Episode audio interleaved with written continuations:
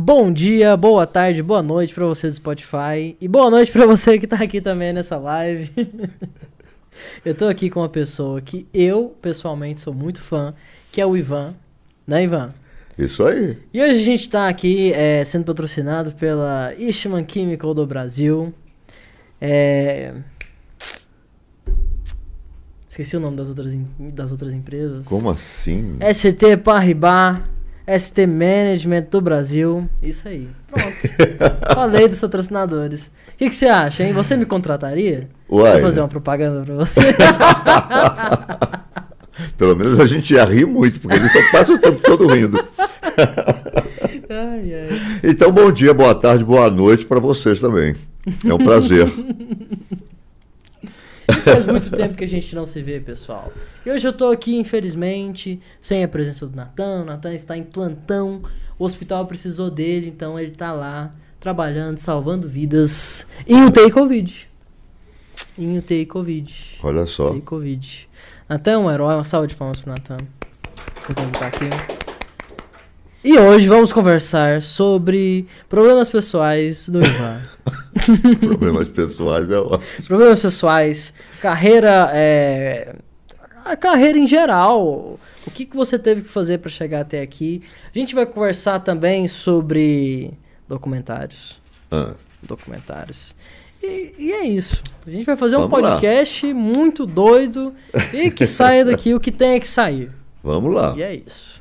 Quando não seja tão indiscreto que aí eu não respondo, não. Mas a primeira pergunta é: quem é Ivan? Quem Ivan. é? Como você se definiria atualmente? Ah, eu nunca pensei em me definir, não, porque eu acho que eu, quando a gente se define, a gente se prende no espaço, né? Sim. Então eu nunca me defini, nunca, nunca, nunca, nunca. Eu tive essa visão assim, ah, eu sou isso, eu vou ser isso, nunca. Né? Eu sempre me preocupei com aquilo que eu gostaria de fazer naquele momento. Né? Então eh, foi a minha briga para virar ator desde garoto, né? desde novo.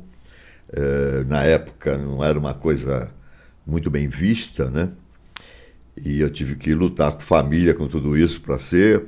Então, e, e esse segmento todo, e a, a subsistência, tudo isso faz parte, né? Com então, certeza. Eu não consigo. Quem é o Ivan? Não sei. O Ivan é um cara que é muito aberto a tudo, né? Um cara que não tem idade, que não tem tempo. É, eu vivo o presente, tento viver o presente, viver os momentos que acontecem, né? Que me são oferecidos. Então é isso. O Ivan é liberdade. Exatamente. Ivan é liberdade. Não, nem, nem é bom, né? Quando você fala o Ivan é liberdade, você está restringindo Você- a própria liberdade. Pois é. Não, Restringindo você já está definindo. É, ah, o que que, é é liberdade? Aí, numa ah, vamos nós é. para a liberdade também. Sim. E não, o Ivan é o Ivan. Ivan, Ivan. Pronto. O Ivan é isso eu que sou a o gente que eu tá sou. vendo. É. E o que, que você é? O que eu sou. O que eu sou. É, Pronto. é bem isso Tá aí. certo, tá certo. Jesus respondeu dessa mesma forma. Perguntaram, quem, quem é você? Eu falei, olha, eu sou eu. Eu sou quem eu sou. E, É, e pronto. é isso aí. Você não precisa Ué, procurar se enfiar numa caixinha. Exatamente. Eu concordo com você. eu É, concordo. Uhum. senão a gente se prende, né?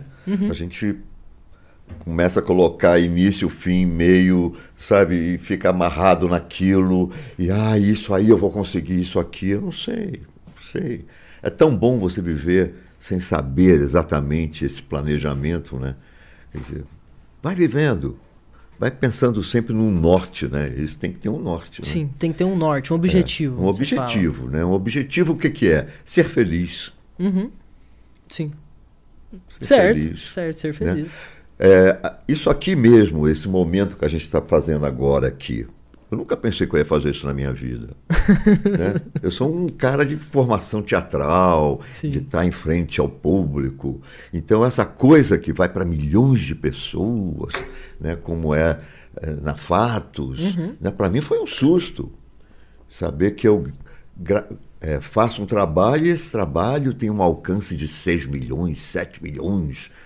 Como assim? E hoje você é conhecido no Brasil inteiro. No Brasil inteiro, e aonde tiver No Brasil brasileiro, inteiro, né? sim, Porque eu sim. recebo mensagens de- da Rússia, da África toda, onde tiver alguém falando em português, está vendo, Tá está vendo a assistindo. fatos.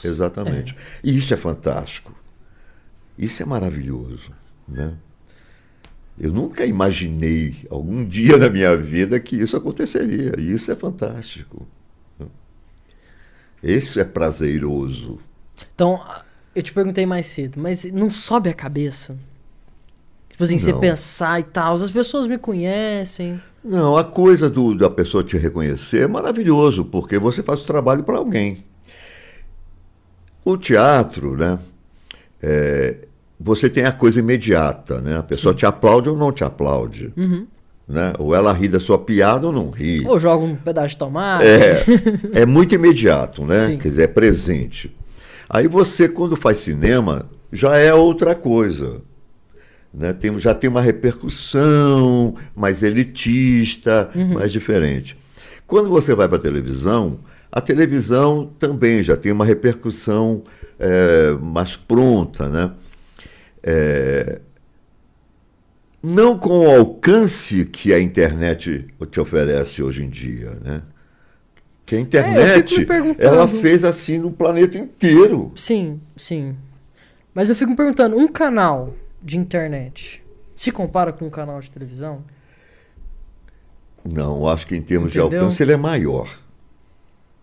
Ele é maior porque ele é porque o canal de televisão ele precisa das reprodutoras, né? Sim.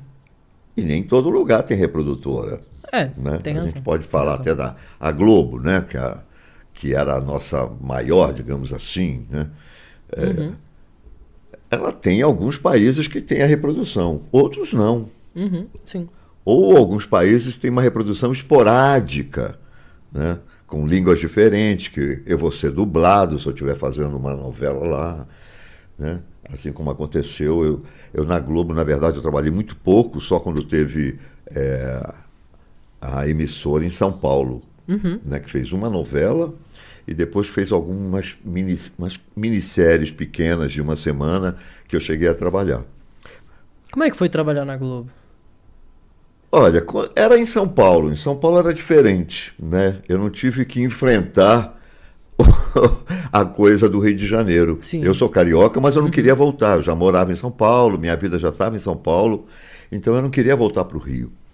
E e eu vim de uma formação de TV Tupi, de TV Bandeirantes, de TV Record, que é a onde TV eu Tupi fiz mais tá até novela. hoje. Pois TV é. Tupi. A TV Tupi não, a TV Tupi ela acabou. Ela acabou? É, a Tupi Ué, foi eu comprada depois TV TV Cultura? SBT. Ah, SBT. SBT, o Silvio Santos. Mas eu comecei a fazer televisão na, na TV Tupi, TV Tupi. que era uma delícia trabalhar, sabe? Era tudo muito mais calmo. A Globo é que vai criar a Hollywood brasileira e com isso cria a concorrência, cria disputa. Quem, sabe, a, a ânsia de fazer o sucesso, a ânsia de ser chamado para N outras situações. Né? Então isso ao mesmo tempo que é legal para os atores, deu um novo nível de salário aos atores, Claro, tudo sim. isso no Brasil, mas ao mesmo tempo criou uma concorrência um pouco estranha, digamos assim. Desleal? É, é. Não adianta. Isso cria, isso é automático do ser humano. Se alguém colocar fogo nesse lado negativo, esse lado negativo vai, vai aparecer. As pessoas não comentam muito, né? Uma revista ou outra fala de uma briga, de uma rixa, mas ninguém comenta muito. Mas é estranho. Você não sente a classe, você não sente o, é, o coleguismo, sabe assim? Sim. E nas outras emissoras existia isso, né? Um comentar sobre o trabalho do outro. Não, nossa, hoje você estava excepcional, que cena que eu vi você fazendo hoje. Isso era constante. A Globo não acontece isso. A não ser um grupinho que vai se formando assim, nichozinhos. Sim. Um estúdio é muito longe do outro. É, Tanto fisicamente como psicologicamente. pois é. E aí quem vai continuar, quem não vai continuar, quem vai fazer a próxima, quem não está na próxima, foi escalado, não foi escalado. Nossa, vai virando uma coisa que é meio agoniada. Né? Uhum, sim. Então, isso não, não fazia parte do da minha trajetória. Né? Não era isso que eu queria. Então eu não, não me interessei, não lutei por aquilo lá. Sim, pe- pela grande, pelos grandes canais de televisão. Então eu preferi continuar. A, a base sempre foi o teatro, né? Sempre. O que, que você acha do teatro? Ah, o teatro é fantástico, né? Nós temos aí o- os textos, nós temos a coisa do, é, da mensagem do autor, né? Que é começo, meio e fim. Quer dizer, você vem com uma proposta e você termina essa proposta. Sim. Né? Tem a coisa do presencial, que é fantástico, né? a criatividade, os ensaios, né? esse mergulho no personagem. Então, tudo isso é muito incrível, né? Sim, É, concordo. entendeu? É mais inteiro, você se inteira, você não tem que ficar, não, a lente agora só me pega aqui, só me pega aqui, só me pega, sabe, aqui. Sim. Né? Cuidado que você não pode sair da luz aqui. Então, o cinema está preso a essa técnica, né? A TV, um pouco mais solta, já é diferente, mas ainda tem isso. E hoje a gente enfrenta um pouco isso também, quando a gente faz uma linha mais formal né, de, de trabalho, assim, de iluminação, eu preciso estar aqui, o microfone não pode me tapar, Ups. né? Então existem coisas técnicas, né, que o teatro não precisa disso, né? O teatro é você inteiro, né? Você se joga. O teatro é né? o seu todo. É, É exatamente. você com toda a linguagem corporal, Tudo. demonstrando seu talento a todo momento. É, exatamente, é mais inteiro, né? Se você está com um personagem que você quer defender aqui, aquilo que ele está fazendo, né? Então é um mergulho muito mais intenso, né?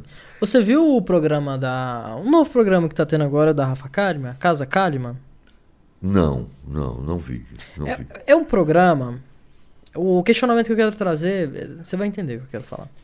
É um programa que, é, por exemplo, a crítica tá falando vazio, é, sem conteúdo, é, a Rafa só fica lendo teleprompter e blá blá blá e blá blá blá. Esse programa criou uma sensação na população de que pra você fazer um trabalho na televisão, seja de apresentador, seja de comediante, seja de ator e não sei o que, não existe muito talento. Porque a percepção que ela, que ela passou é: putz, eu tô aqui, eu não tenho talento, mas eu sou muito mais famoso que você que tem talento. Porque eu tenho uma emissora atrás de mim. Entendeu? Então a sensação que eu tô tendo é tipo assim, cara. Esse tanto de apresentador que tem, esse tanto de, de ator famoso, será que eles são melhores que o ator aqui do, do, do Teatro Municipal de Goiânia? Não, não, ele não existe, né? Eu sempre questionei essa coisa né, do melhor ator. Né? Não existe o melhor ator. Existe o São momento diferentes. daquele ator. Momento. né? o momento. Então, se ele faz um teatro, um trabalho que houve um, um casamento entre ele e o personagem e a direção do espetáculo, porque é um, é um conjunto de situações. Então, aquele momento ele ele está inteiro. Deu certo naquele momento, né? Sim. O filho saiu bonito, entendeu? É, é um parto, né? Porque é um parto. Aí o filho Sim. saiu bonito. Aí você fala, porra, legal. Mesma coisa no cinema. Né? Quando o ator casa certo com o papel, o diretor pensou, não, esse papel é aquele ator e escala o ator certo para o papel. Nem sempre isso acontece. Sim. Uhum. Às vezes você é chamado para um personagem e fala, pô, mas eu não queria fazer isso, eu queria fazer aquele. Mas não adianta, na cabeça do diretor, porque cinema é direção. Uhum. É aquele lá que ele, ele vê daquela forma, ele não te vê ali. Pronto, você já não consegue chegar nesse casamento perfeito. Então é o conjunto de vários fatores. É um e se conjunto algum de desses, vários fatores. desses fatores, por exemplo, se o diretor tiver uma visão um pouco deturpada, É. não adianta. O cinema, por exemplo, tem uma coisa que você não precisa ser um excelente ator para fazer um grande papel no cinema. Porque, às vezes, só uma olhada, só um ângulo de olhar te passa uma dramaticidade que você, na verdade, nem sabia que estava fazendo. Entendeu? Então, você não Por precisa. exemplo, o Ragnar. Você não precisa. É o diretor sabe usar aquela. O que você tem de melhor. Aquele close seu. É o que você tem de melhor. Nossa, ele tem uma coisa que eu vejo no personagem. Né? Por exemplo, você é risonho. Hum, obrigado. Então eu tenho que montar um, um- um espetáculo que tem é, uma, um filme que tem um personagem que tem um sorriso. Puxa, mas ele tem o sorriso que eu quero. Ah, mas ele não é ator. Não tem Eu- problema. Eu vou colocá-lo aonde eu quero. Sim. Então, o que, que eu vou fazer? Eu vou chamar atenção para o teu sorriso, eu vou chamar atenção para o teu sorriso. Não interessa se você está né, é, com esse personagem inteiro dentro de você. Eu faço você ser o personagem. então, Hum, entendi. cinema é direção. Entendi. entendi. Entendeu? A novela já não, a novela já te larga um pouco. Hum, como assim? Os primeiros 20 capítulos é muito trabalhado numa novela. É quando tem é, reuniões de mesa, você discute personagem, você discute um bolo de coisa. Depois desses 20 capítulos é o salve-se quem puder. Tudo pode acontecer. E a, tele- a novela tem o ibope. A novela está dando certo, não está dando certo. O pessoal está gostando daquele personagem, não está gostando desse. E, e- e os autores vão mudando esses personagens. Então você pode levar um susto. Eu já fiz novela, cheguei a fazer novela que eu tava. Eu era um personagem bonzinho, não sei o que, de repente eu virei o mal da novela. Falei, gente, da onde que saiu isso, né? Sim. É de um dia para o outro. O que vier na mente do roteirista, vai. Não tem explicação. Você tem que ser inteiro ali naquele capítulo. Uhum. Mudou, mudou. Eu estou fazendo outro personagem já, entendeu? e era um susto. E isso acontece o tempo todo, em termos de novela. Então, tem personagem que o autor gostou, é, é simpático com aquele ator, com aquele. O personagem foi legal, e ele vai cozinhando aquilo. Senão, ele vai tirando. Então são coisas que vão acontecendo dia a dia, dia a dia, dia a dia, dia. Que o teatro não tem. O teatro é começo, meio e fim. Já está escrito. Teatro é 100%. É... Já está ali. E a O arte é ali. trabalho é aquele. Né? Ele não tem. Ele não tem meios, nem, entendeu? Nem coisas que vão ser criadas por ali, né? Ah, entendi, entendi. o pessoal do Spotify deve estar louco nesse momento. Mas é isso, né? Então é são coisas diferentes tecnicamente e muito gostosas, né? E fazer, por exemplo, a Fatos, né? É muito legal. Eu, Como é, exemplo, que, como, como é que foi o, o início? Onde que você entrou é, na Fatos? Bom. Como é que tava? é, eu fui chamado porque tinha um, um rapaz que estava dirigindo na Fatos, que, que tinha trabalhado muito comigo, que era o Rogério, é, dirigindo comerciais. Eu fiz muito comercial, Muito comercial. campanhas e coisas com ele. E eles precisavam de um ator com mais peso para falar sobre mitologia, alguma coisa assim. Aí ele me apresentou. Eu não tinha ideia, eu não sabia nem que o YouTube eram canais. eu não tinha ideia de Ia nada. ser estrela de um dos maiores. Não. É o maior de curiosidade da América Latina, não é? Eu não sei como é que está isso é? hoje, mas Sim. é um dos maiores, pelo Não, menos. aí. Do, do Brasil é, um dos é. cinco maiores. É enorme de gigante. Meu Deus do céu. É E aí, é, ok.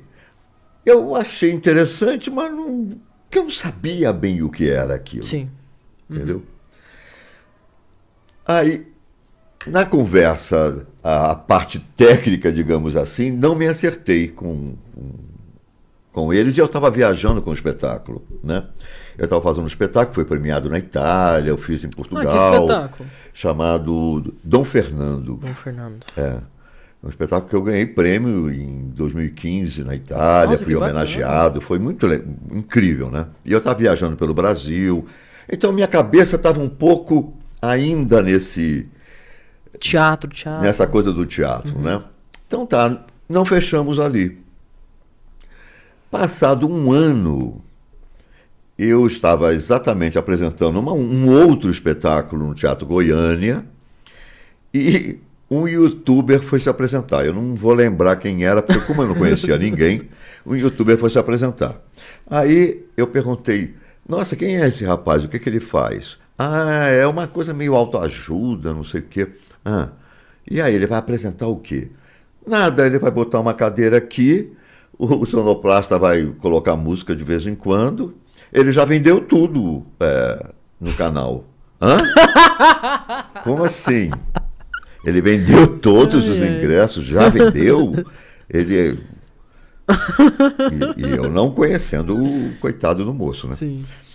E aí eu- aquilo me chamou tanta atenção, me chamou tanta atenção, e coincidentemente, eles me chamam novamente.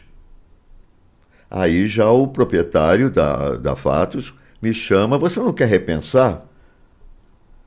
Eu já tinha mudado a cabeça, porque eu falei, puxa, será que eu não estou. Tem uma coisa nova que eu não conheço e que está se apresentando para mim e eu não estou indo? Aí eu falei, não, eu vou aceitar de qualquer jeito. Porque eu quero conhecer. Eu tenho que entrar nesse mundo. É, eu quero conhecer, porque sempre foi assim, eu sempre fui assim, né? Que é aquela coisa de o que se apresenta, você vai caminhando, as coisas se apresentam Sim, aquela questão da liberdade que a gente Exatamente. E aí deu certo. Primeiro vídeo que eu gravei eh, já deu, logo de começo, 6 milhões de, de visualizações. Eu fiquei, hã? O Megalodão? Eu acho que foi. e você sabe que eu acho que foi, Megalodon, cara? Tenho O primeiro vídeo que eu vi seu foi. foi. Foi há muito tempo atrás, uns 3, 4. É. Aí o... eu fiquei maravilhado. Falei, caramba, como o trabalho chega tão rápido assim a tanta gente. Que loucura é essa? Como é que é isso? Né? Isso me fascinou, me fascinou. E aí eu entrei de cabeça, falei, então tá, então vamos lá. E eu- agora, além de ator, o senhor também é um professor. Pois é, eu sou professor, eu sou tudo, né? Sim, é um dos maiores professores do Brasil atu- atualmente. Tem gente já não querendo nem fazer mais escola, já, já quer fazer as minhas aulas. Ai, ai. Mas, Mas é querendo, querendo ou não, a pessoa que assiste os vídeos da Fatos consegue sair bem no Enem. Eu imagino, porque Consegue sair são bem tantas informações tão diferenciadas e que com certeza pode sair lá. Sim. Né? A pessoa que observa aquilo com, com atenção pode transformar essa informação em conhecimento. Com certeza. E eles comentam isso, eles falam Sim. Uhum. isso. Eu estou aprendendo mais aqui do que no cursinho, eu estou aprendendo mais aqui do que não sei aonde. Eles comentam muito isso, muito, muito, muito. É porque a forma como é apresentado, né? É. O, a, a informação, eu acho que ela não tem que ser. Ai, lousa, é, bati uma vez aqui, blá blá blá blá blá, um slide pronto, ah, vou ler os slides. Eu acho que a informação ela não, não deve ser lida. O professor ele deve ser um- uma espécie de ator. É, que, que De- foi. deve aliás, gerar tesão pelo conhecimento. é, aliás, o- os cursinhos começaram a ir por esse caminho, né, com alguns Sim. Uhum. professores, né? Onde os professores brincam, cantam, É, dançam, sim, sim. né? Tudo para envolver o ator naquilo que ele quer falar, Uhum. né? Os, os alunos, aliás, naquilo que ele quer falar, né? Então, eu acho que a gente está num, num, num momento de abertura de coisas, assim, de, De possibilidades. formas, de possibilidades. Para onde vai a internet? Não sei, eu não sei. Mínima ideia. Quem sabe? Mínima né? ideia. Ninguém sabe, né?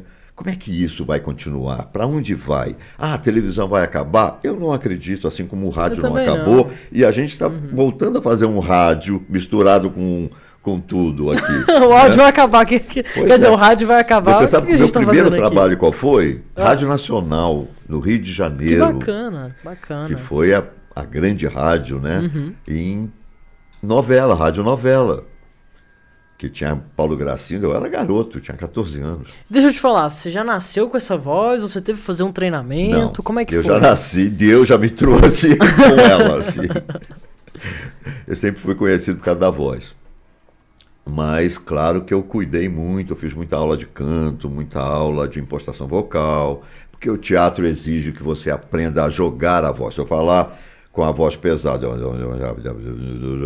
o, o cara do meio do teatro para trás já não, não, entende o que eu É, estou o falando. público não vai escutar. Então, aprender a projetar a voz, né?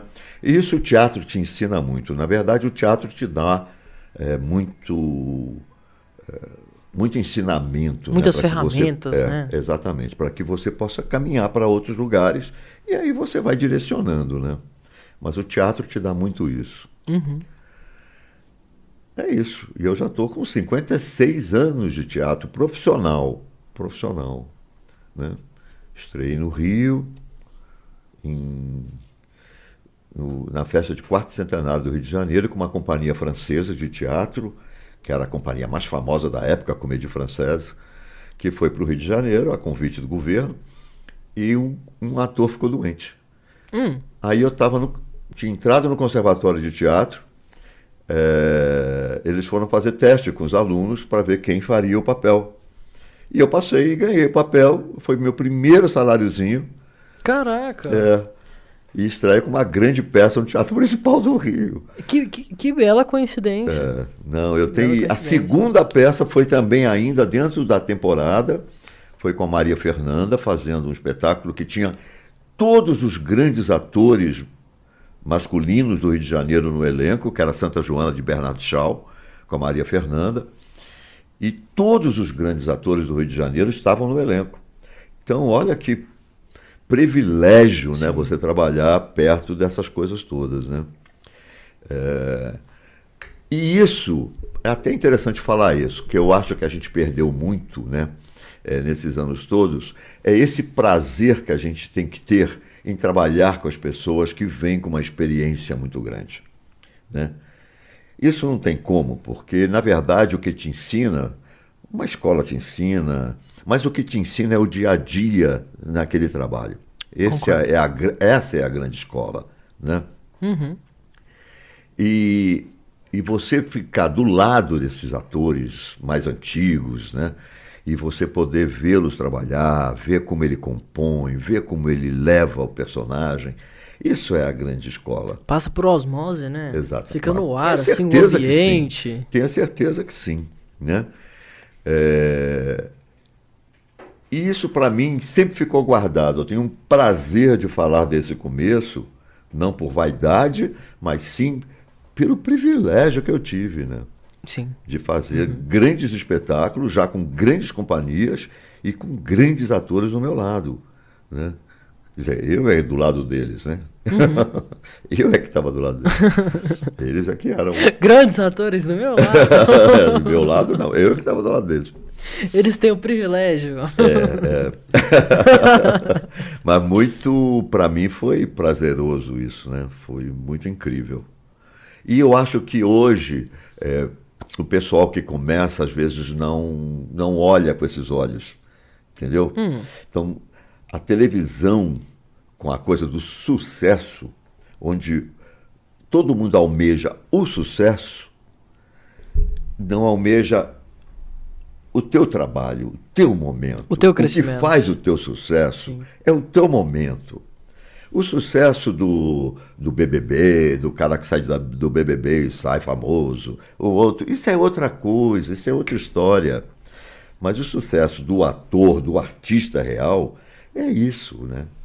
É olhar para o outro, isso para o cantor, né? O cantor que homenageia o, o cantor antigo, que olha para ele, que escuta como ele cantava, né? É a mesma coisa. né? Agora, Vedete sempre existiu. Antigamente tinha o teatro de revista, que a menina aparecia seminua e fazia sucesso. E estourava, E bombava. estourava. Pronto, era o caminho dela. Sim. São outros caminhos, só que tudo vai virando meio isso. É como se todo mundo virasse vedete.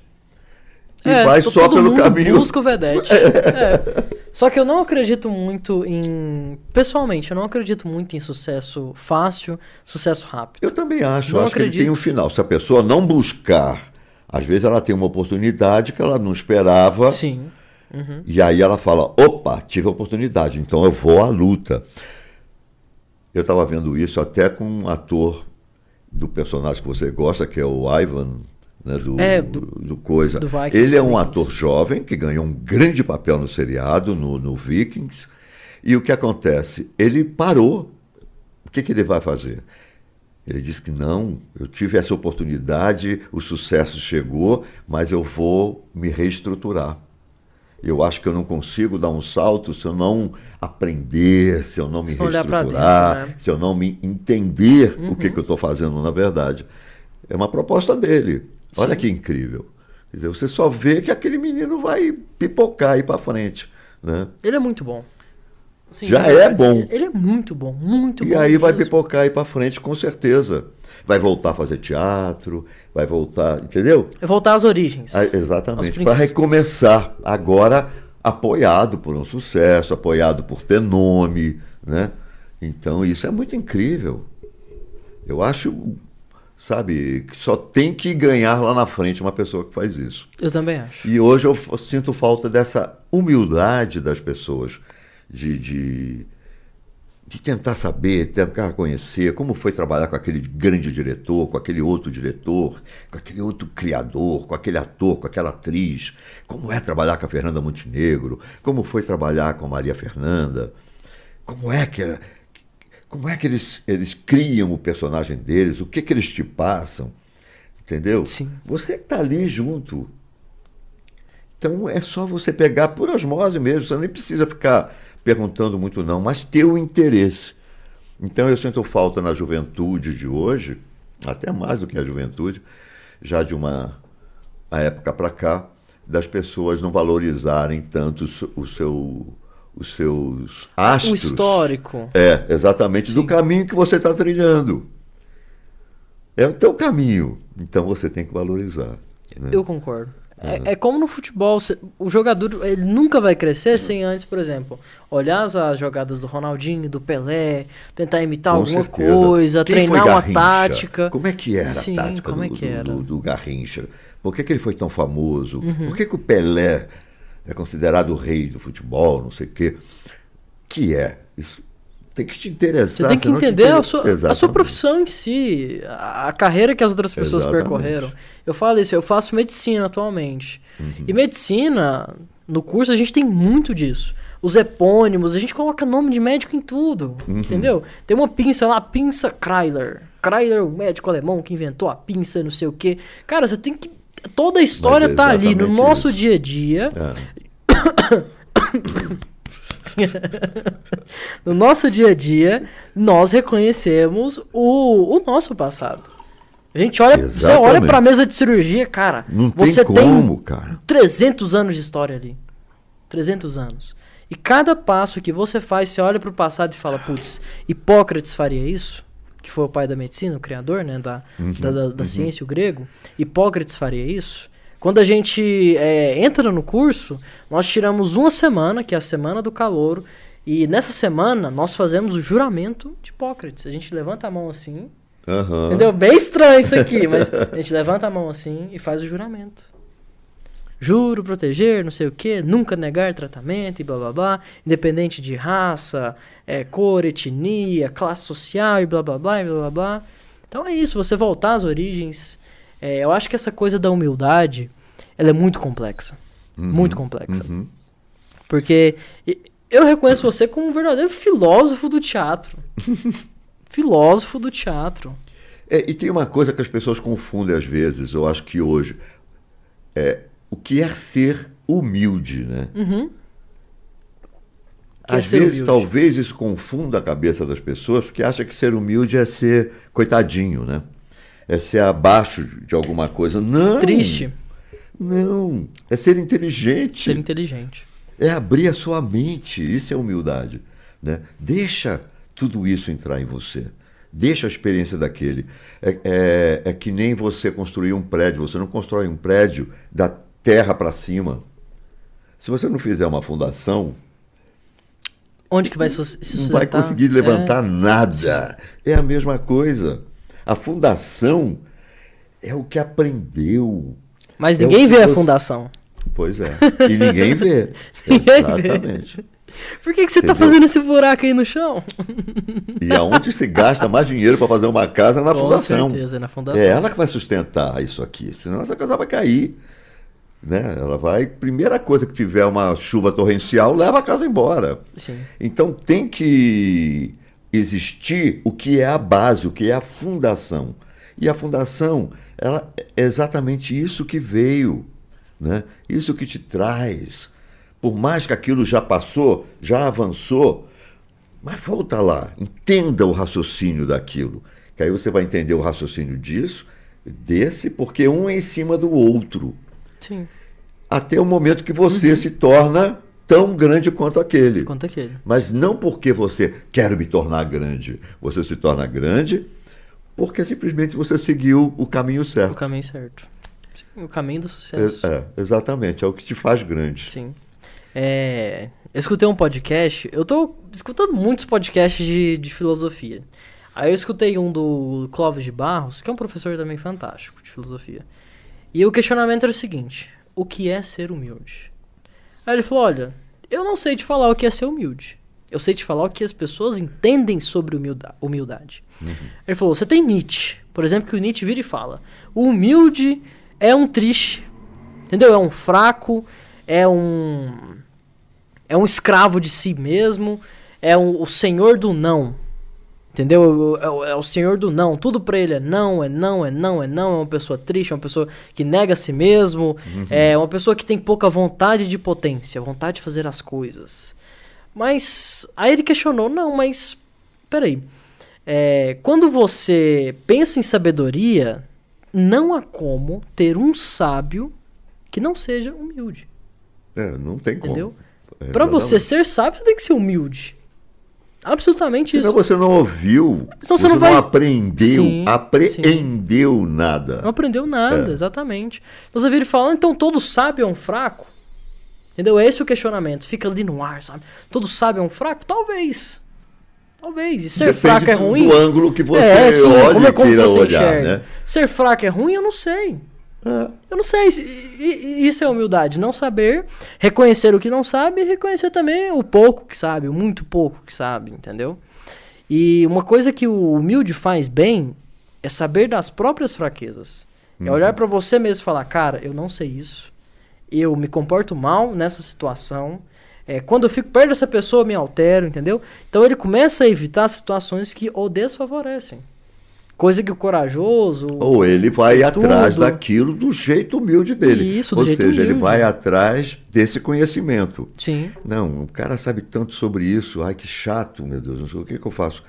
Para, escuta e vai se informar Sim. e vai atrás. Se você for atrás, você vai além dele. Né? Tanto que me incomoda muito essa coisa de, ai, segundo não sei quem, isso aqui é isso. Tá, mas e você? Mas o que, que você pensa? É, e você? E você? E segundo você, Sim. você já cons- consegue ir além? Ah, não, mas porque ele. Não, ele não é o Senhor Supremo disso. Não existe isso. Aonde está escrito? Né? Uhum. Vai além. Mas você, para ir além, você tem que conhecer. Você tem que ter percorrido um. um Percorrido percurso. aquele caminho Sim. dele, percorre o caminho dele e continua. Vai à frente. né? Vai, vai trilhando para frente, erra, bate cabeça, não tem problema. Não tem problema errar. Né? Até que você encontra, que eu, que eu falo, os deuses, né? Porque tudo tem os deuses. Tudo tem os Né? deuses. Que são as coisas que estão aí. Sim. A hora que você encontra esse que, que vo- você vai se informando, que você vai sabendo, e você não sabe porque sabe, mas você sabe e tem certeza do que sabe, né? Então isso é interessante. Isso eu acho que é viver plenamente.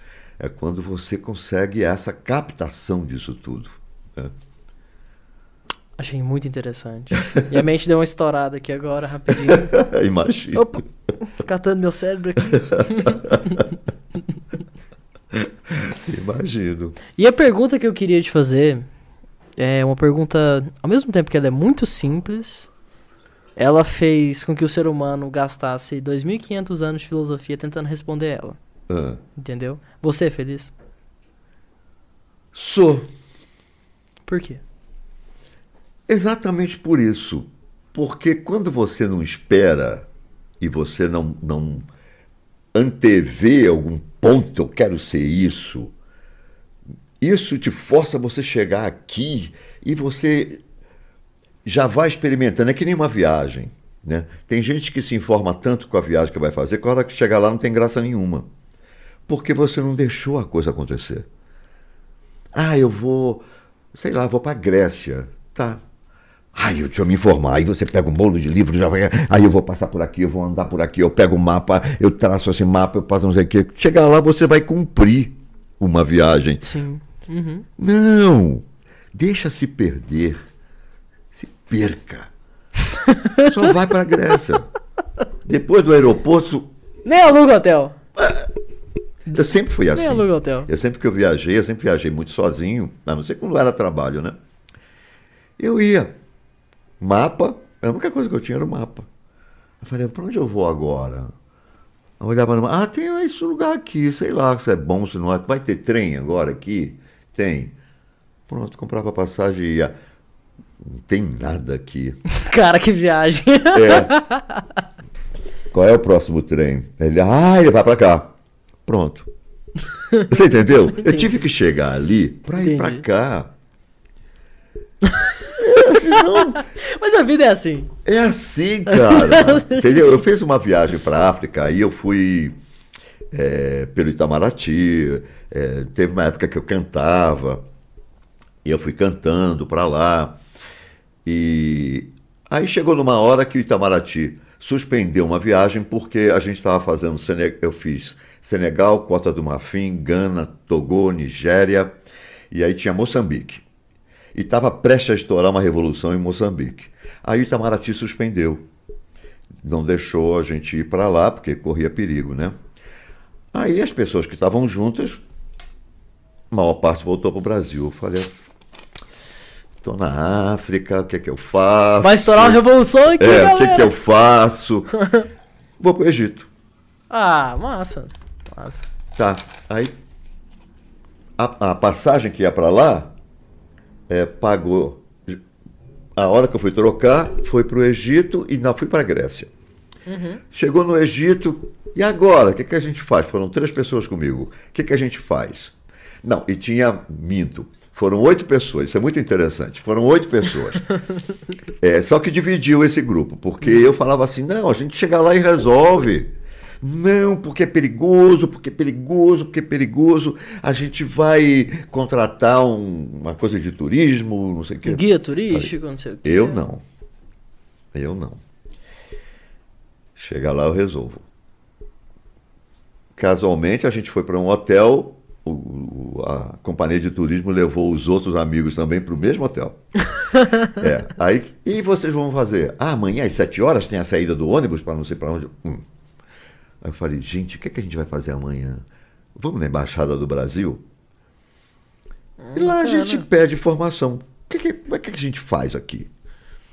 Fui para a Embaixada do Brasil. Cheguei lá, o, o embaixador brasileiro estava saindo de férias. Ele falou assim: que pena que eu estou saindo de férias. Senão eu ia fazer um jantar para você, um palácio maravilhoso que é a Embaixada do Brasil lá. Caraca, bacana. É. E aí ele falou: não, mas eu vou deixar o meu chofer com o meu carro oficial. Ele leva vocês para visitar as mesquitas, pirâmide.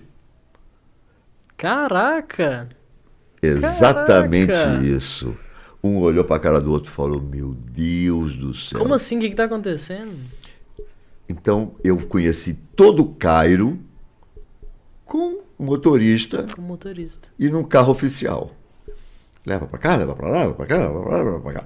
Eu estava passando muito mal exatamente por causa do quinino que a gente tem que tomar quando vai para a África, né? Uhum. Então o quinino me atacou muito o estômago, eu estava mal. Aí um funcionário da embaixada falou assim: não, não, não, vamos fazer o seguinte: vocês vão para ficar hospedados na minha casa e, e que aí eu posso olhar para vocês direitinho isso. Eu ligo para o médico, a gente vê como é que resolve isso. Por causa, porque eu estava passando mal.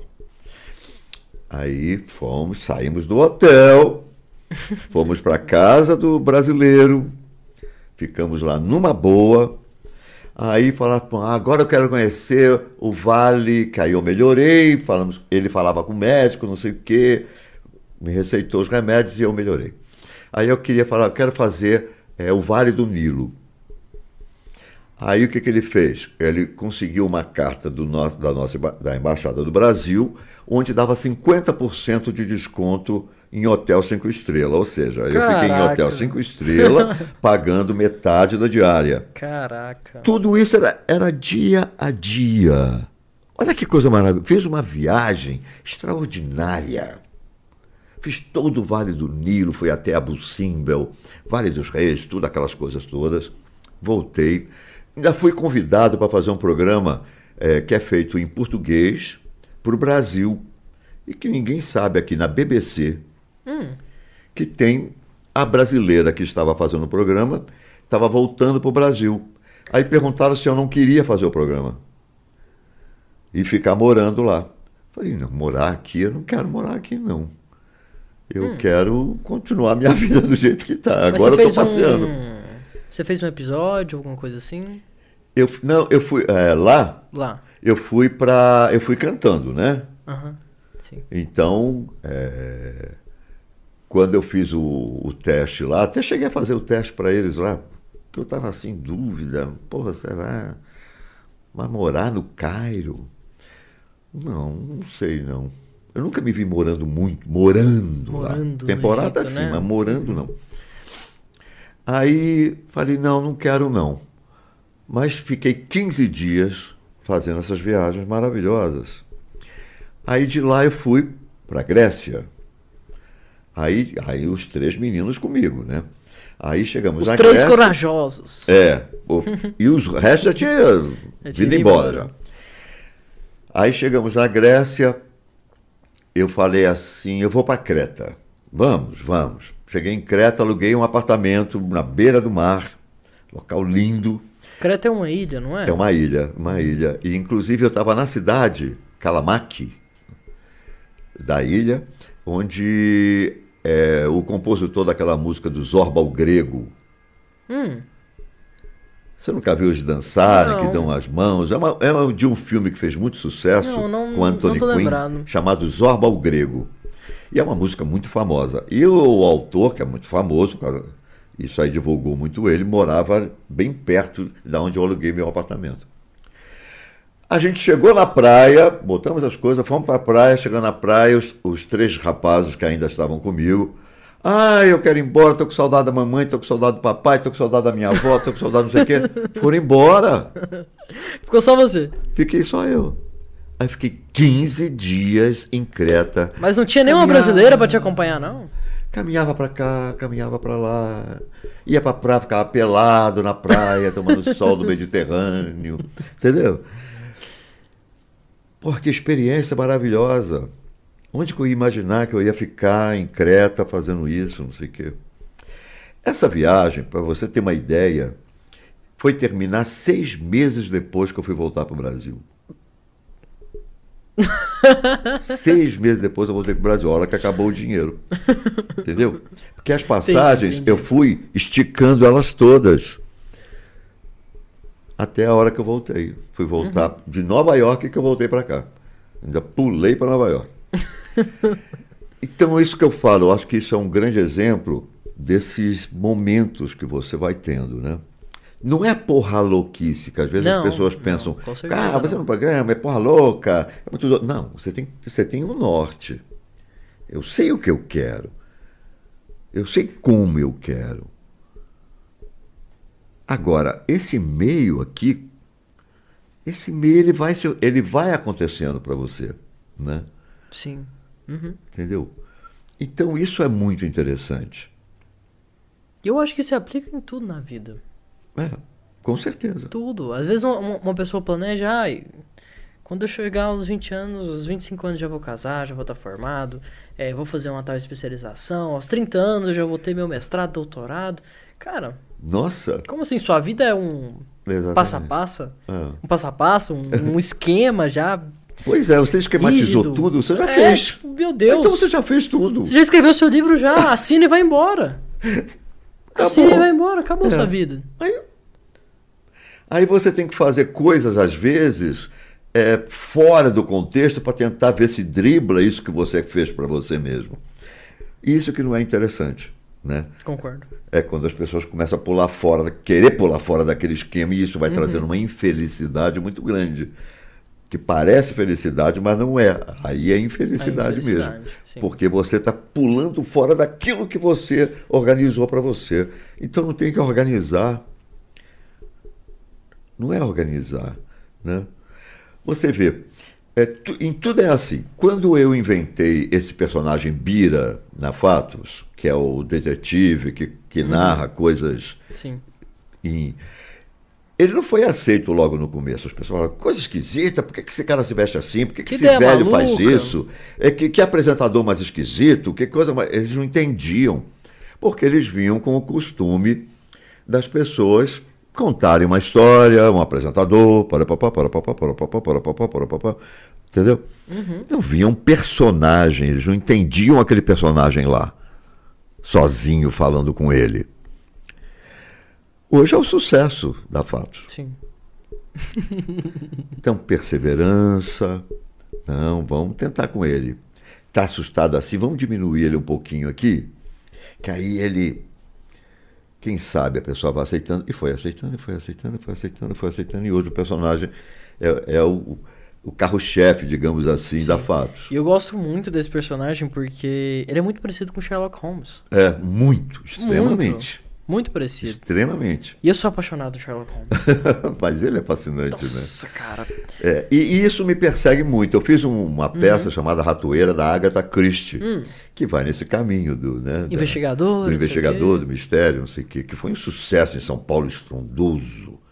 Estrondoso. Eu fiquei dois anos em cartaz, uma época que teatro era feita de, terça a domingo, duas sessões na quinta, duas no sábado e duas no domingo, num teatro de 900 lugares. Quanto tempo? Dois anos? Dois anos seguidos. Mas uma peça? Uma peça.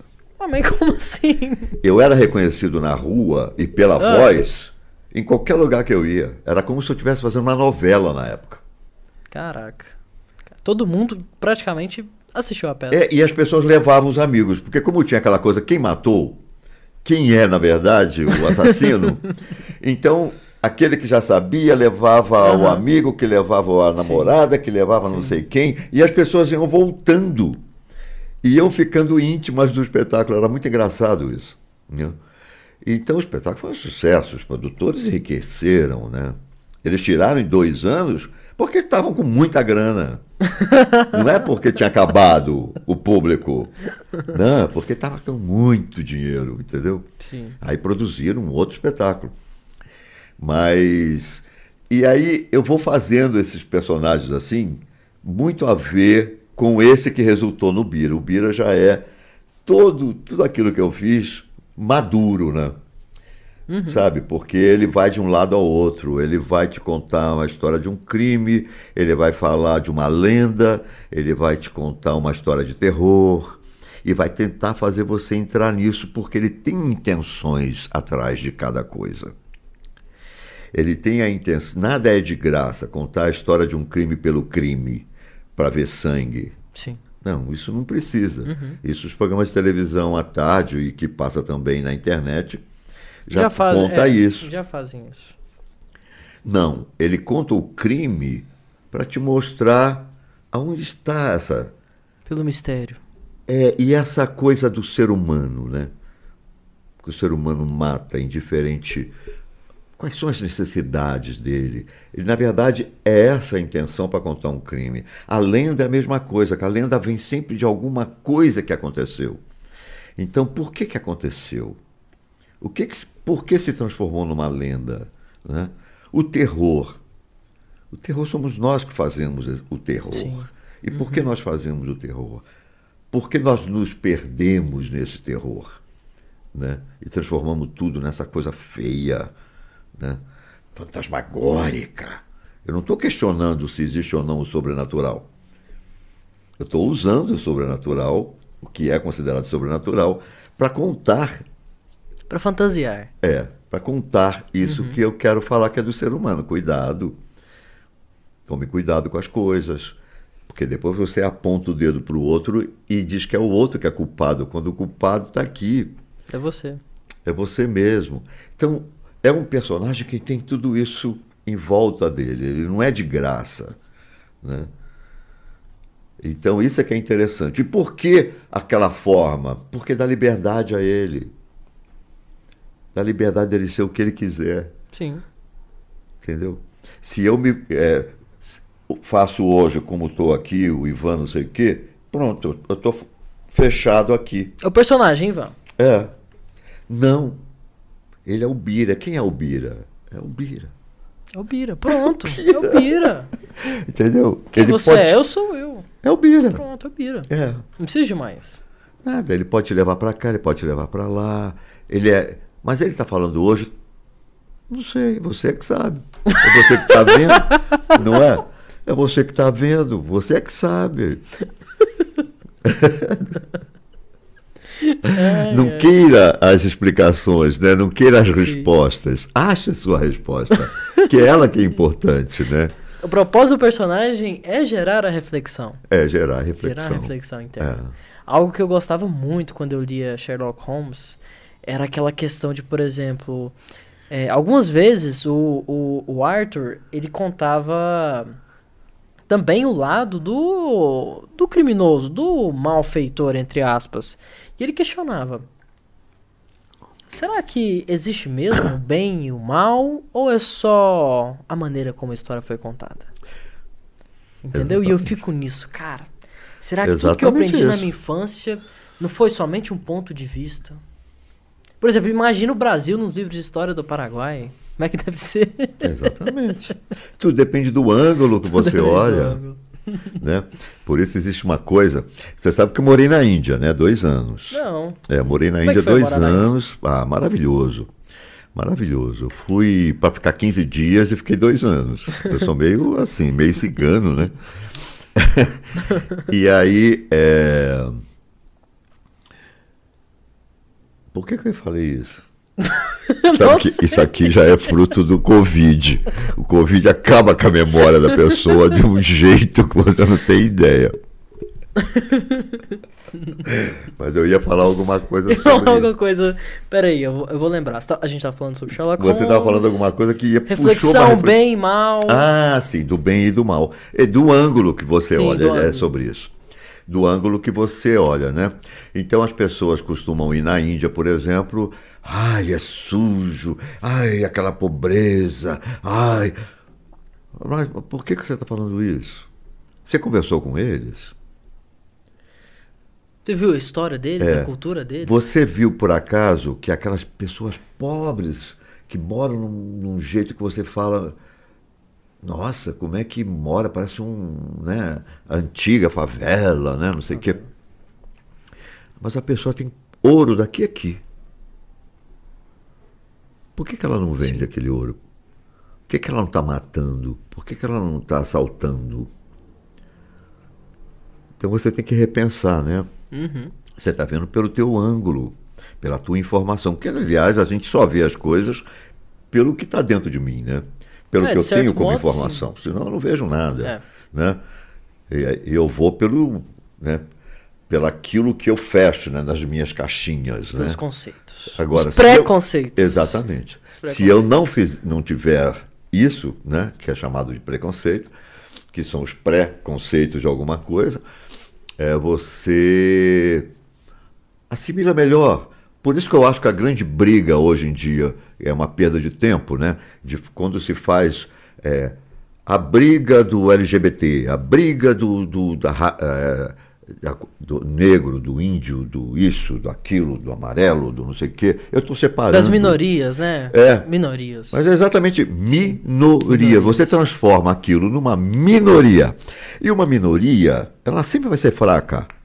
Porque existe uma maioria, então. Se você está é, tá dizendo sim. que tem uma minoria, tem uma maioria. Tem uma maioria. E se tem uma maioria, ela é maior do que aquilo, aquilo vai sempre estar abaixo daquela grande massa. Sempre menor. Sempre menor. Então é melhor que você não faça isso. Existe o que que une todo mundo? Nós somos o que? Seres humanos. Seres humanos. Humanismo, humanidade deveria unir é, todos. Pronto.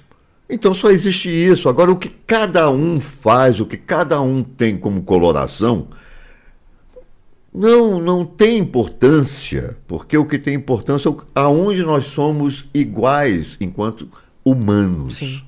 Né? Uhum.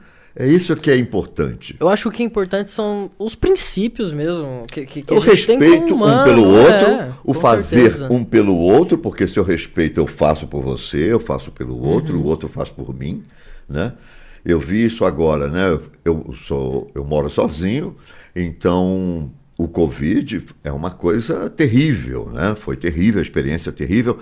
Mas eu vi os meus vizinhos da minha rua todos, todo mundo foi lá limpar a casa porque o Ivan está saindo do hospital. O Ivan está saindo do hospital não é porque eu sou o cara da internet, não. É porque eu sou o vizinho.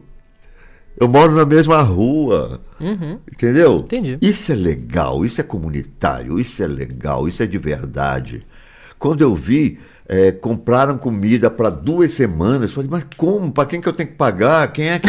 Ninguém consegue me dizer quem foi para mim não ter que pagar. Iam lá todo dia, está precisando de alguma coisa, não está precisando de alguma coisa, e, e telefonava e não sei o quê. Eu falei, meu Deus, que coisa mais bonita, cara.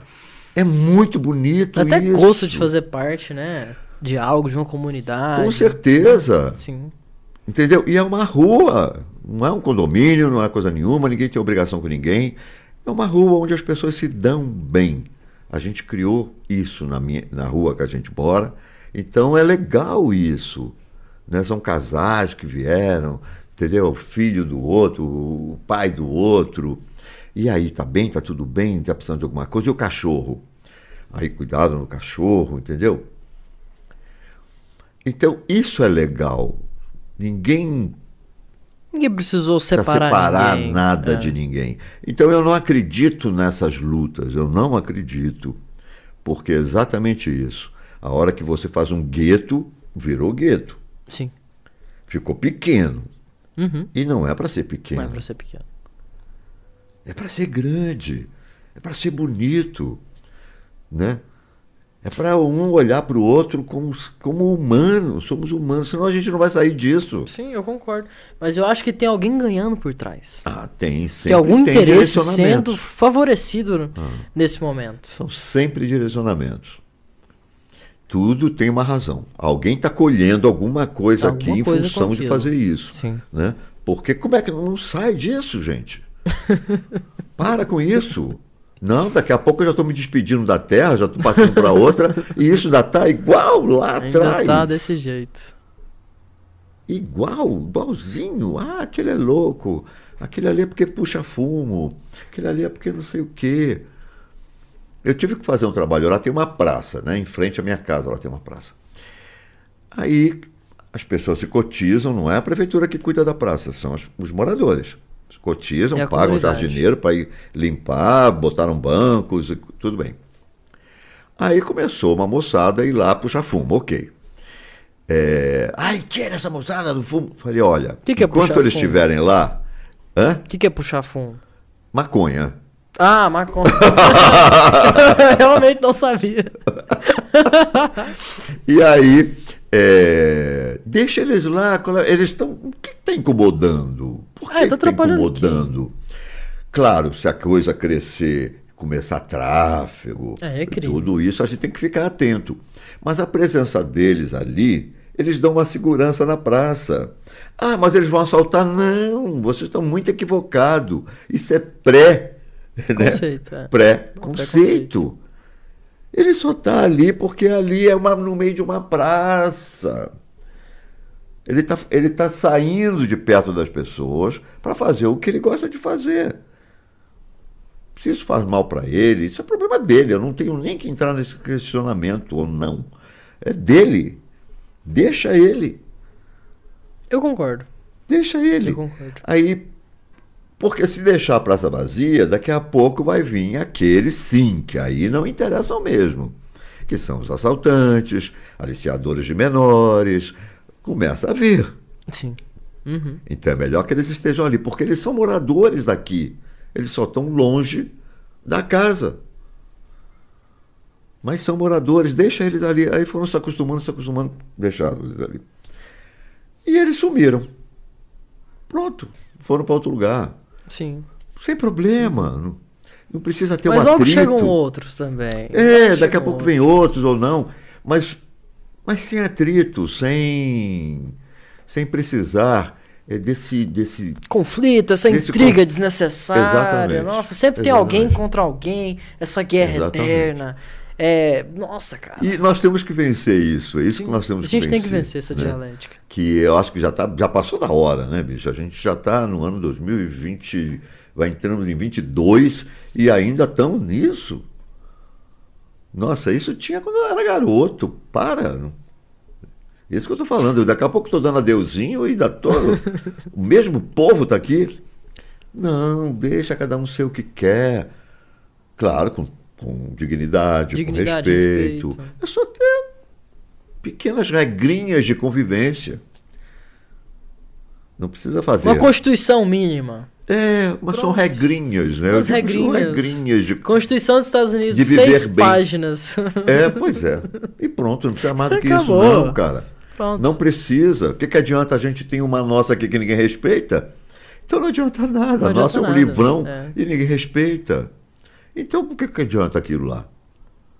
Ah, vamos fazer outro, e daí? Vocês vão conseguir diminuir? Não vai, porque a cabeça de vocês ainda está ligada nessa coisa grande. Essa coisa grande, né? Alguém tem que sempre estar provendo algo, me protegendo, blá A blá blá. mesma coisa vai para a religião, né, que vai criando dogmas, cada uma, cada igreja vai criando o seu dogma, né, as suas leis, né, para segurar o fiel, para ter o fiel, Pra ter o pra fiel. ter o seu frequentador. E, e isso é a grande perda, né, porque ninguém deixou isso. né. Isso já faz parte de um passado. Uhum. Se quiser até considerar os dez mandamentos lá, o... mas faz parte daquela época. Sim. Ou a gente já andou, não tinha carro, não tinha internet, a gente andou, né? O homem já está rodando o planeta aí de foguete, fazendo turismo, e a gente ainda está com isso. Ainda tá nos velhos dogmas. Você sabia que é, satanismo foi elevado a um, a um título de religião? É uma religião oficial. Eu sei que é uma religião, não não sabia que era é oficial já. oficial. É? É, tem os dogmas certinhos, todo mundo conhece. A simbologia do bode com pentagrama invertido, que o bode é figura de um certo demônio, não sei se é Lúcifer em específico. O pentagrama representa que ele tem domínio né, no centro, domínio sobre os cinco cantos do mundo, né, os cinco Hum, continentes e blá blá blá.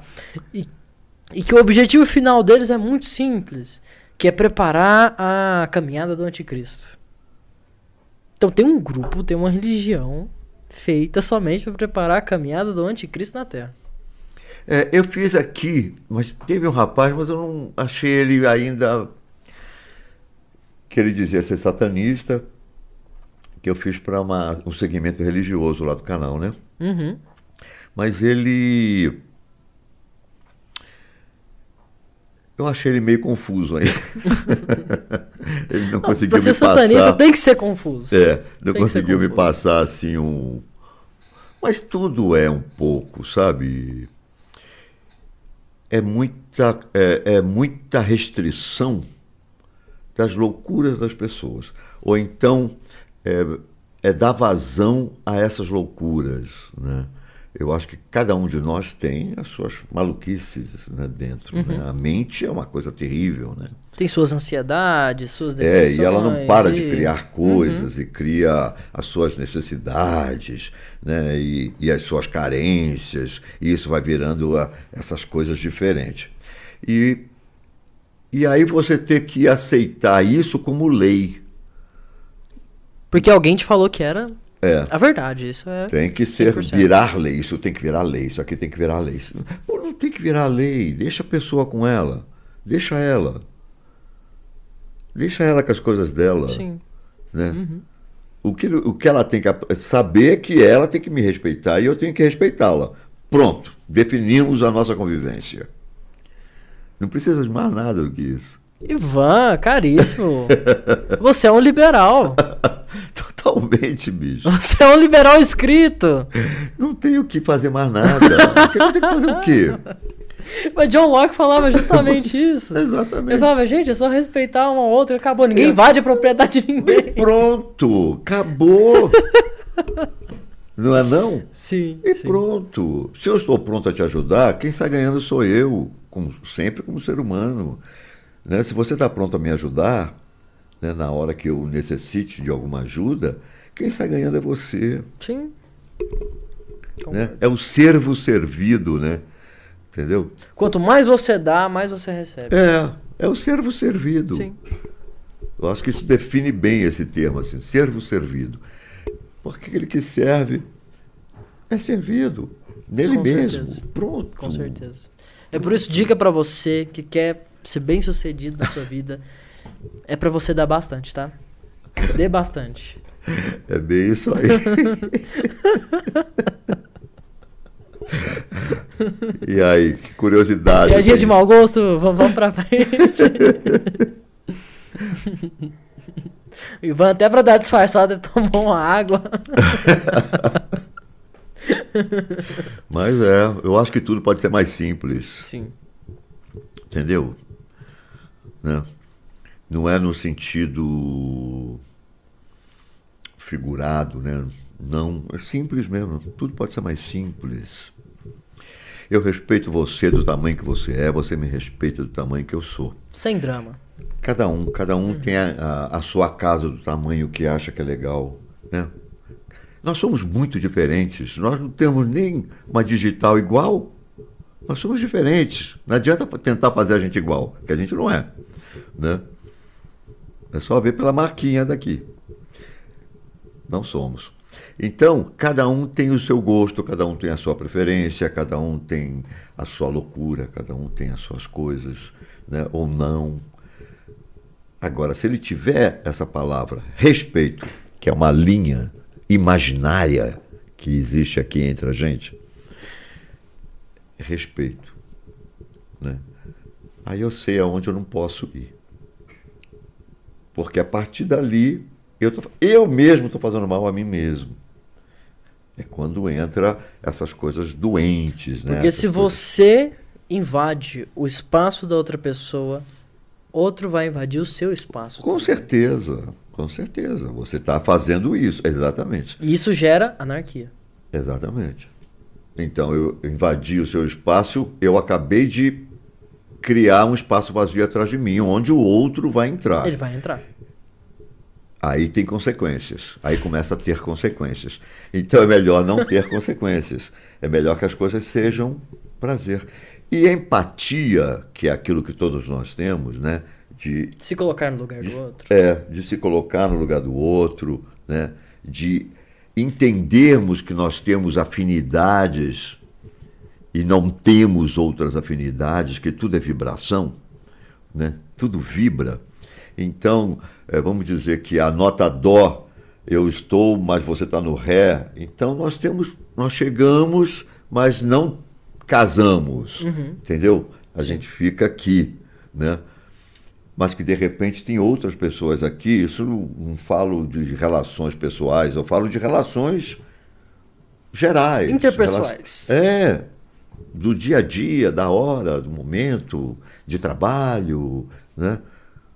Não, aquela pessoa tem alguma coisa que a gente não respeita. Sim. E se aquele te respeitar e você se respeitar, olha como vocês vão se dar bem. Não é não? Pronto, é só não invadir os limites. Só não invadir. Porque aí você quer que o outro seja igual a você. Igual a você. E o outro quer que você seja igual a ele. Pronto, cria- É, acabou, acabou. de criar uma guerra. Aí criamos o nazismo. Exatamente. Né? Criamos o nazismo. É. Então, tem, tem que ter uma raça superior, tem que ter alguma coisa assim. Não, As aí minorias se começa, dão. aí, é. aí entrou, aí entrou essa bobageira Entrou no que divide, no que divide, que divide, que cria tals. conflito. Exatamente. E perde essa coisa gostosa né, de, de, de viver, De humanidade, né? de humanidade. Assim, não, o humano é, é, é isso aqui, é o branco de olho azul com origem, vamos dizer assim, persa. Ah. Pronto. Aí, pronto. É, Criou um acabou. problema, né? Criamos o problema. Criamos um problema. Criamos o problema. E você que é mulher, você é desfavorecida, você tem que, cara, Criou você um tem que problema. lutar pelos, entendeu? Você não é normal. Você nasceu mulher, então você, você já é desfavorecida. Você já é menos do que o homem. Pois é. Como assim, cara? Não é possível isso. E isso vai criando esse tipo de coisa, né? A luta da mulher para se igualar ao homem. Mas é você que está dizendo que tem que se igualar? Pois é, tem que se o discurso- igualar. Como se igualar? Aí o povo deve estar falando agora, peraí, dois homens brancos Não tem que se igualar falando ninguém. sobre isso. É, não tem que se igualar a ninguém. Sim. Entendeu? Né? Poxa, cada um tem seu, o seu brilho, o seu talento, né? É, isso, não tem de onde tirar isso, né? Você se fascina, às vezes você se pega olhando para uma coisa que você fala, meu Deus, que coisa fascinante. Nossa, que grandiosidade. Uma coisa boba, às vezes, não- não- sabe? É deles aquilo. Aí você vai criar um problema em relação àquilo, vai, ou vai dizer que aquilo ele é bonito, porque aí você quer explicar aquela porcaria por que você achou bonito, que você acha que tem que ser assim. você tem que. Ai, ai.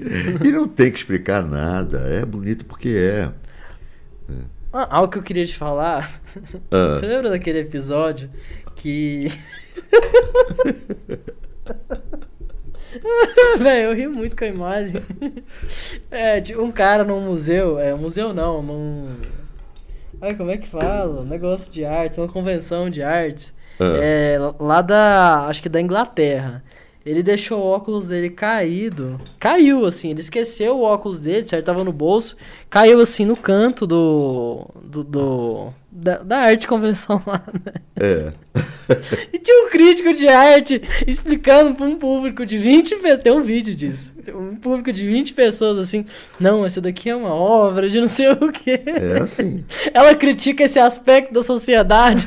Aí o vídeo o cara tava lá e chega. E pega o óculos e coloca o óculos. Mas é bem Eu não isso, sei porque não que eu é? acho isso engraçado. Olha só. Ai, É assim. ai, ai. Né? Tanta explicação, né? Para não levar a lugar nenhum, não é? Lugar minhoca. É. Realmente muito simples. Eu sou uma pessoa que perdeu o óculos. Ai, ai. É confuso, mas- tudo pode ser mais simples, viu, meus amigos? Sabe o que que minha professora de artes fazia? A primeira aula de artes. Não, primeira não. O final do primeiro ano, né? Ah. Que você aprende história da arte, não sei o quê. Ela pegava é, uma imagem que a filha dela tinha feito. que tinha rabiscado. Eu pedia pros alunos valendo nota. pra explicar a crítica social. Ela disse, gente, vocês não têm noção do que é uma pessoa escrever 40 linhas sobre uma crítica social de um rabisco. ai, ai, velho. Mas é bem isso, pô, É. tá vendo? Isso aí é. A humanidade é isso, Uhum. atualmente, né? Ela tá sempre nessa, nessa loucura dela. É quase um hospício, né? Parece Mas um é, hospício, uma coisa muito A louca. humanidade é bem perturbada. É, mas Muito é. perturbada. que ela foi criada a partir disso, né? E ela vai cada vez ficando pior, né? Cada vez as coisas vão ficando, gente, é inacreditável o que está virando tudo isso, né? Ou se percebe isso e simplifica, ou então não sei para onde vai, se isso tem jeito, né? Uhum. O seu Jorge, ele gravou um podcast agora com o Spotify. Ah. Que é Paciente 63. Que é um paciente psiquiátrico que ele volta do futuro pra salvar o mundo e tal. E ele tá contando pro psiquiatra o que que vai acontecer. Tá provando, né? Ele vira e fala: Não, vocês ainda têm ismos. Vocês ainda têm ideologias. Isso tudo vai acabar. Pode ficar tranquilo, a internet vai cair. Tudo vai cair. Aham. Nós não precisamos mais disso no futuro. Caraca, tipo assim, ter criar essa noção de que o ser humano para ser feliz não precisa desse reconhecimento instantâneo, não precisa dar like, do, do like na, na foto, não precisa estar no seu grupo de não sei o que, sabe? Não. Uhum. Ele falou, não. No futuro, 2060, alguma coisa assim, as pessoas simplesmente são felizes pelo que são e, e com a família delas, e o grupo de amigos e o pessoal da comunidade, cada um se organiza ali, no seu próprio universo. E é isso que, isso que a gente precisa no futuro. E eu fiquei pensando nisso e falei, cara, será que isso pode acontecer? E, e escutando o que o senhor falou, esse é o caminho. É o caminho. Esse é o Não caminho. tem outro É caminho. o único jeito isso. Não tem outro. Porque a, a coisa está ficando tão complexa, está ficando tão. Sabe? Porque está virando isso aqui, ó. Sabe? Uma coisa engunhada na outra. Uhum. E cada vez mais, cada vez mais, cada vez mais. Ou vai chegar num ponto que isso aqui não vai se entender mesmo e vai implodir. Né? Aí há um recomeço. Eu É sempre um acredito apocalipse. nisso. Porque tudo é exatamente cíclico, né? Uhum. Então é necessário chegar a um ponto onde as coisas é, chegam lá no fundo do poço do, desentendimento para Lá no começar. fundo do mar vai surgir um, me- um megalodon. Um megalodon. Entendeu? E eu acho que é isso mesmo. Eu acho que não tem outra saída. Agora, Quanto tempo isso vai acontecer? Daqui a quantos anos? A Aí, mínima ideia, é, isso aí, né? Não sei, não tenho ideia, não sei quantas gerações, quanta, né, quantos milênios, quanto sei lá o que, que acontece. É. Mas a própria Terra, que é um ser vivo, ela se modifica. né? Ela sempre se modificou. Né? E ela vai cumprindo também né, o- os tempos dela. Né? E nós fazemos parte da Terra. Né? Por mais que as pessoas não entendam isso também. Né? Acham que nós somos seres acoplados a ela e não ela E não ela, né? Que nós estamos dentro dela, ela não termina aqui, né? Aqui embaixo. Ela continua, a Terra continua. O planeta, né? Então a gente eh, tem que entender que nós somos essa Terra e que nós vamos cumprir junto com ela. Ela- E ela vai forçar esse caminho dela. Ela vai se tornar mais plástica, ela vai se tornar. Né? A Terra está caminhando, ela está Eu tô se transformando. andando, se transformando. E nós precisamos nos transformar juntos. Montanhas crescem e sofrem processo de erosão a todo momento. Não, tudo. E o mar vira Tudo, sertão, é. o sertão vira mar, e por aí a coisa vai andando. Né? Ela vai se transformando, vai, afasta o planeta para. Afasta continente para cá, é. afasta para cá. E ela vai se transformando. E, e a gente tem que se transformar. Porque senão a gente não consegue ficar aqui. Né? Mas eu acho que a Terra vai dar um limpo daqui a alguns anos. Pois é, mas esse- eu normal acho que esse isso. limpa, ele não é assim. Eu não vejo como cataclismo. Eu assim. também não acho que não, vai ser um É. processo. Eu acho que é um processo. Por exemplo, ele está passando por um processo. As pessoas se assustam com a mortandade, mas de tempos em tempos é assim que acontece. Né? Peste negra, peste não sei o quê, é, Segunda Guerra, ah, e, e vai levando um bolo, e vai nascendo outro bolo diferente, com outra cabeça, com outro jeito. Né? Hoje a gente vê criança nascendo, nenenzinho já está falando já está falando e refletindo. Na minha época não abria o olho. Demorava para abrir o olhinho, para cortar o umbigo, para caminhar, e demorava, né? Tudo era muito mais lento, né? Então, hoje é muito rápido. Muito E é em pouco tempo. E não tem 900 anos de vida. é pouco tempo. Em tempo de planeta, então, é muito pouco tempo. É. O último segundo, do último minuto, da última hora, do último dia, do último mês, do ano que a Terra viveu. Mas, pois é, tudo pode ser. Então, Então é isso. Então é isso. Está nesse vazio. Por isso que eu falo, como é que a gente quer organizar tanto se você não tem ideia do nada? A Terra tá, ela tem um plano com datas e, e formalidade. Eu vou ficar linda não sei quando, entendeu? né? Não é não? Ai, eu vou mudar Eu meus cabelos, meu, meu- minhas florestas, não sei para onde. Vou fazer minha rino daqui quando. Não, ela ela ela está vivendo, né? Ela está levando. Sim. Ela vai levando. Que dia que vai fechar a Fossa das Marianas? Então nós queremos ser maiores que tudo isso, entendeu? Com tanta organização e com tanto projeto, né, para frente assim. Ivan, vamos encerrar a live? Vamos lá. Vamos, vamos encerrar esse podcast. É, fala das as suas considerações finais para quem tá assistindo aqui. Sobre aquela pergunta, você é feliz? É, eu queria te fazer outra pergunta. Se você fosse mandar uma mensagem que iria impactar a vida de muitas pessoas, vamos dizer assim, de todas as pessoas do mundo, qual seria essa mensagem? Respeite o próximo. Boa. Só isso. Acho que aí está tudo. A gente falou muito sobre isso, mas é, resumindo, é só isso. Respeite o próximo. Começa por você. Quando eu falo próximo, começa aqui. Primeiro se respeite. Né? O se respeitar é se permitir, né? É ser feliz com você, se permitir, é te aceitar do jeito que você é, né? Do jeito que você está nesse momento, porque nós temos momentos, né? Sempre, sempre se respeitar. Se eu me respeito, eu respeito o próximo. Então, começa se respeitando. E a palavra é respeito. Respeito. Acho que fechou tudo, né? Essa palavra fecha Ah, toda, toda a filosofia. Eu acho que de, da parte da ética, o respeito. É. Ela resume, né? Eu Resume. acho que tudo. Tudo começa aí. Sim. É. Eu acho que é Começa isso, acho que é E isso. vai pra frente. Só uma coisa, o Ah. Natan. E vamos mandar um abraço aí pro Natan, o irmão do Daniel. e- Olha.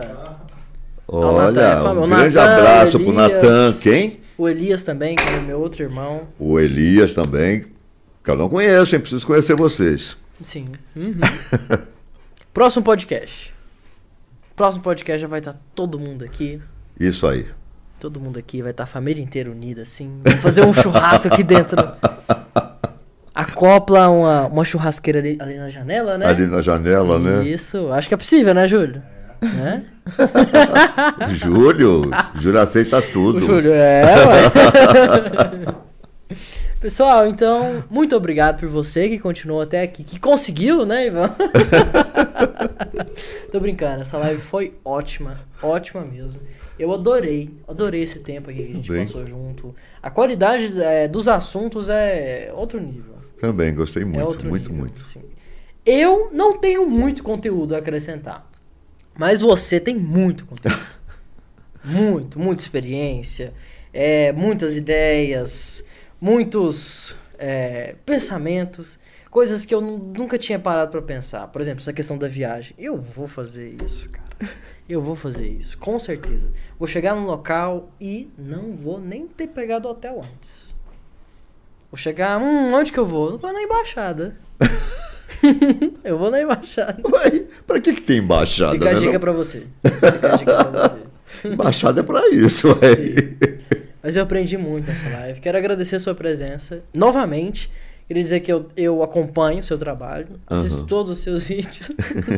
sempre, se- sempre assistimos muito o Fatos Desconhecidos lá em casa. A gente adora Uhum. muito, muito mesmo. Sempre aprendi muito. Sempre aprendi muito. E é isso. Você também que, que gostou dessa live, já deixa o seu comentário, já deixa o seu like. Pra galera que tá no Spotify, segue a gente. Segue É a gente. verdade. É importante, não é importante Oh, totalmente. Demais, Totalmente fortalece muito importante. o trabalho.